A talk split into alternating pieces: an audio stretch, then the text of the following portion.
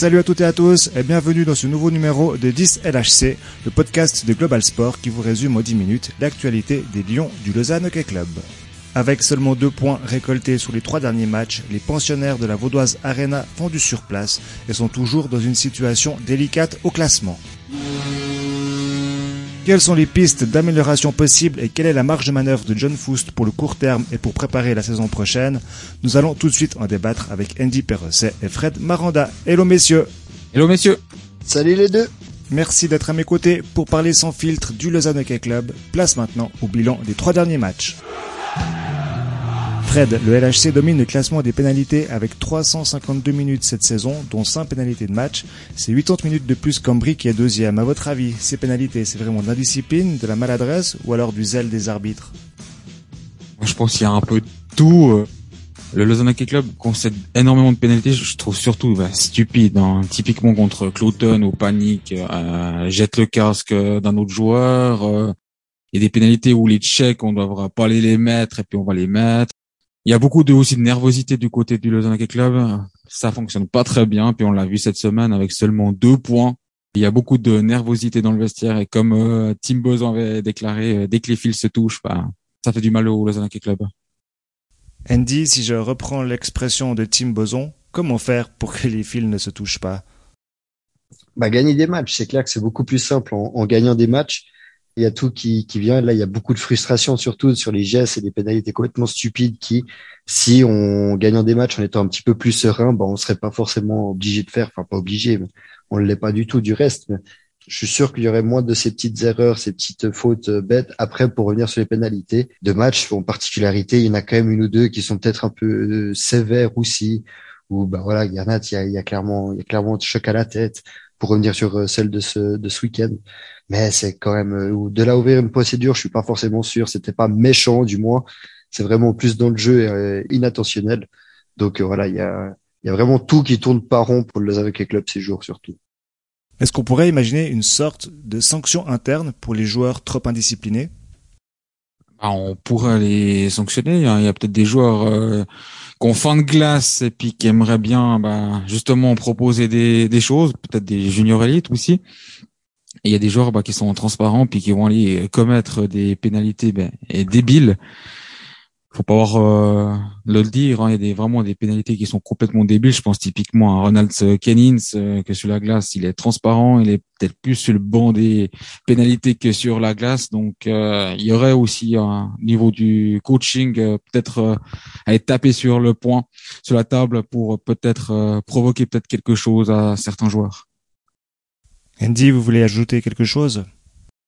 Je suis pas forcément sûr qu'après plonger la tête sous l'eau de, de, de, joueurs qui sont déjà en manque de confiance soit forcément le bon euh, le bon élément. C'est vraiment une situation bah voilà qui est compliquée. En plus, euh, si on revient un peu sur le week-end, il y avait tout pour se relancer entre euh, Cloton et Ajoie notamment, et puis voilà peut-être Fribourg où c'était un peu plus compliqué, mais Lausanne aurait pu mieux faire.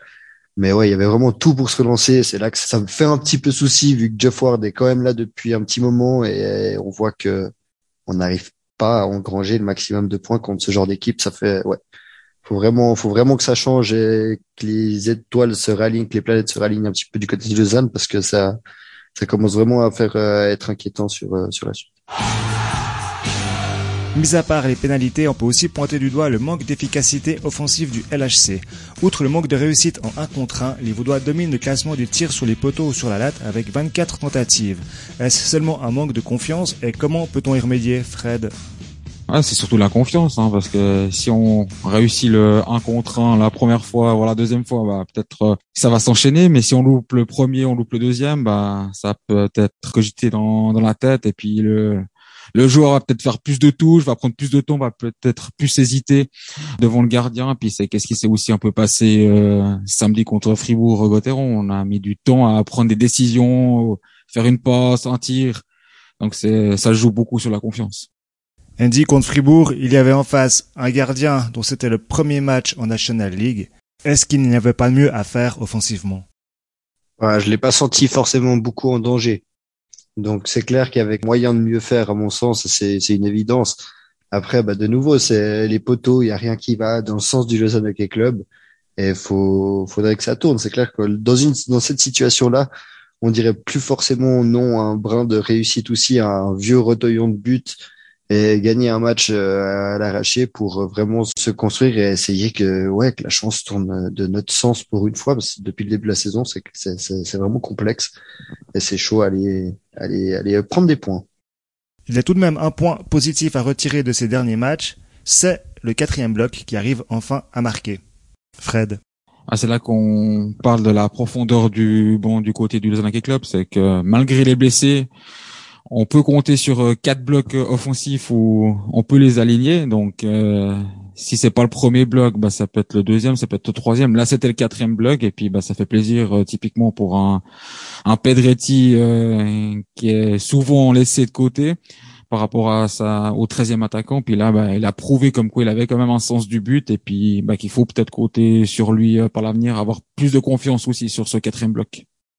Andy, je crois que vous avez un avis un peu plus tranché sur ce quatrième bloc et sur Marco Pedretti. Moi, ce qui me dérange un petit peu avec ça, c'est qu'on sait qu'il y avait une partie de sa famille, il y avait sa grand-mère qui ne l'avait jamais vu, et il fait un gros match.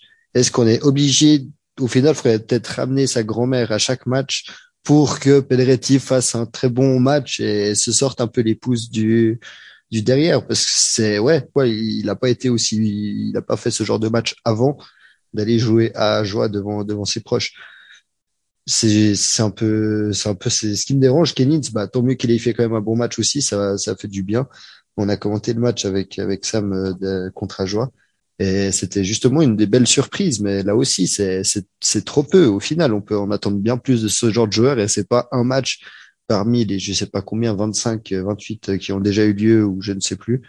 Mais enfin, ouais. C'est trop peu de ces, ces joueurs où, justement, on sait que Lausanne a une belle profondeur de banc. Bah, il faut juste, on attend plus de, de, de tous à, à chaque match. On approche du milieu du championnat, on sait que la prochaine saison se prépare dès maintenant. Quelle est selon vous la marge de manœuvre de John Foust pour améliorer l'effectif malgré tous les contrats à longue durée? Pas, pas grande, hein. ou euh, du moins c'est que Monsieur Finger, je pense, qu'il peut, qui peut peut-être le savoir, suivant, suivant combien il est prêt à mettre la main au porte-monnaie pour peut-être payer des joueurs euh, payer une partie du contrat de joueurs qui vont aller voir ailleurs ou que John Foust n'a pas forcément envie avec euh, Geoff Ward aussi, parce que je pense que Foust aura aussi l'intelligence de, de, bien quand même communiquer avec Ward pour, euh, pour bâtir l'équipe prochaine. Mais avec les contrats en cours, c'est clair que la marge de manœuvre est tout sauf évidente. Et vraiment, à mon avis, faudra être vraiment très intelligent, mais c'est là où on va voir le mal que Svoboda a fait au final, qui va perdurer pendant peut-être une, une, saison, voire deux au final, et même des contrats qu'on va encore en avoir pour un petit moment euh, sous la main. Fred, Andy l'a dit, hein, la marge de manœuvre est pas énorme pour John Foust. Qu'est-ce qu'il faut faire? Plutôt se focaliser sur des joueurs suisses à remplacer ou alors changer la majorité des joueurs étrangers? Je pense qu'il y, y, a un peu des deux. Après, que dit un contrat? Est-ce qu'il peut être euh, rompu? Est-ce qu'il peut être aussi échangé? Euh, Il y a aussi tous ces petits détails euh, qui pourraient jouer en défaveur du Lausanne Club. Mais le Lausanne Club, si je dis pas de bêtises, a sept joueurs étrangers la saison prochaine sous contrat.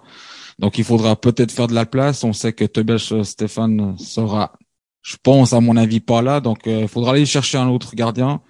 Au niveau des Suisses, je pense que le réservoir est assez restreint, donc il faudra peut-être aller activer une licence étrangère euh, pour un goalie la saison prochaine. Andy, il y a petit quelque chose qui vous dérange au LHC, c'est le nombre de joueurs gauchers actuellement.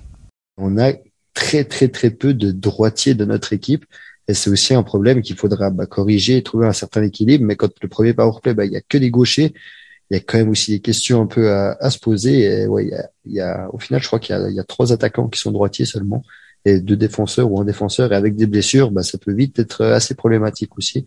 Donc, euh, essayer de retrouver une certaine équilibre là-dedans, c'est, vraiment c'est un gros chantier qui est, qui est devant tout ça. Et les gardiens, bah, ça c'est clair que le marché va être va être assez compliqué avec ces licences pour l'année prochaine. J'espère ne pas se, se tourner vers, vers une licence étrangère, mais peut-être qu'on n'en aura tout simplement pas le choix. On arrive au terme de ce 10 LHC. Fred et Andy, merci pour vos commentaires et analyses. Merci à vous deux. Merci Florian, merci Fred. Le LHC se déplace mardi à Ambry et recevra bien jeudi à Malais. Des rencontres à suivre sur Global Sport. À tout bientôt et belle semaine à notre écoute. Ciao ciao